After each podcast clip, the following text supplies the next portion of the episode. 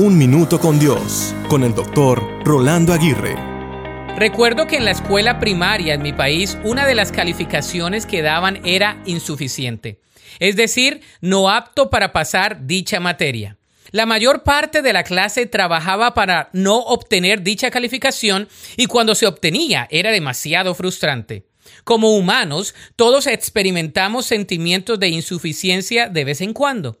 Pero el problema real no es si somos capaces de realizar una tarea, sino cómo reaccionaremos ante los desafíos. El pueblo de Israel se sintió insuficiente al pararse al frente de la tierra prometida. El tamaño y la fuerza del enemigo contrastaban con los débiles e incapaces que se sentían. Su sentimiento los hizo vagar por el desierto por 40 años. Es más, una generación entera no pudo ver la tierra que Dios les había prometido. Qué tragedia, ¿verdad? Al igual que ellos, nosotros tenemos muchos temores y tenemos miedo al fracaso. Sin embargo, el alejarlos de una tarea dada por Dios no nos llevará a la seguridad, sino a la esclavitud. La fe, por otro lado, nos pondrá en el camino indicado. Cuando Dios nos llame a una tarea más allá de nuestras capacidades, confiemos en lo que sabemos de Él y de sus promesas.